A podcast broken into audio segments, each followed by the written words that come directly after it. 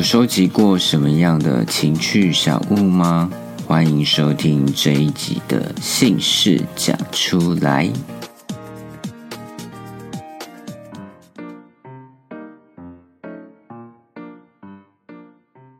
大家好，我是哥哥有舌，欢迎收听这一集的姓氏讲出来。不知道大家有没有听二十到二十二集那三集的访谈呢？我要先谢谢我朋友介绍特别来宾给我认识，因为那三集的内容实在是太精彩了。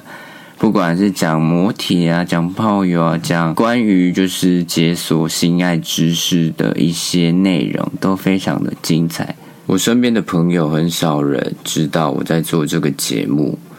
然后我就想说，我要去粉砖分享之外呢，我还要透过其他什么方式来宣传我的节目。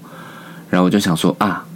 在脸书相关新闻底下留言好了，丢我的节目链接。然后我就忘记切换成粉砖身份了，我是用个人的身份去留言。然后不久就接到我朋友的来说：“哎，我在脸书上面看到你在某某新闻底下留言贴你的节目链接，然后那个朋友是知道我在做这个节目的，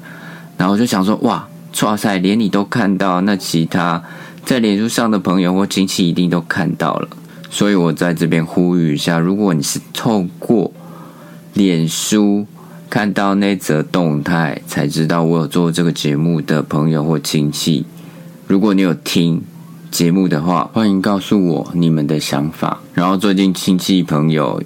因为知道我单身嘛，会介绍一些相亲对象给我，但是我觉得谈恋爱的对象我自己去认识就好，所以在这边谢谢你们的好意。但如果你们有适合的访谈，对象，尤其是想要分享姓氏的，欢迎介绍给我；或者是你本身想要分享你自己的姓氏的话，也可以私讯我哦。这一集另外要分享的是，不知道大家有没有收集一些情趣小物？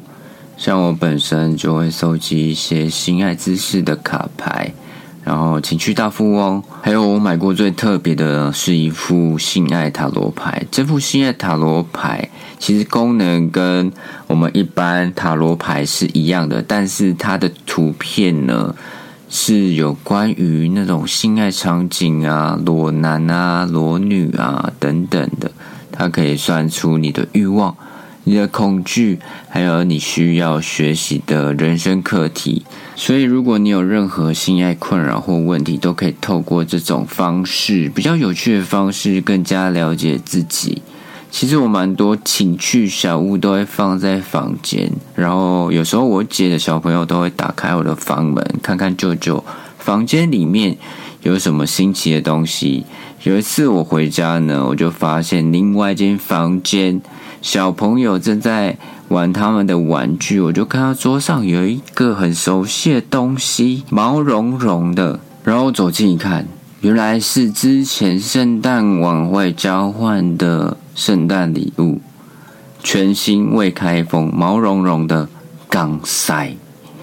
然后就觉得很尴尬，因为我房间的门呢，那个门锁钥匙不见了，我应该换一个门锁。然后我出门的时候要把这个门锁起来，小朋友就不会进去我的房间，就不会发生这种事情，因为他们不知道舅舅房间里面除了吉他之外，还有一些成人玩具，他们不可以玩的东西。这一节节目就到这里啦！如果你有收集任何特别的情趣小物，欢迎私讯给我，我们可以一起讨论分享。我是哥哥有蛇，我们下一集再见喽，拜拜。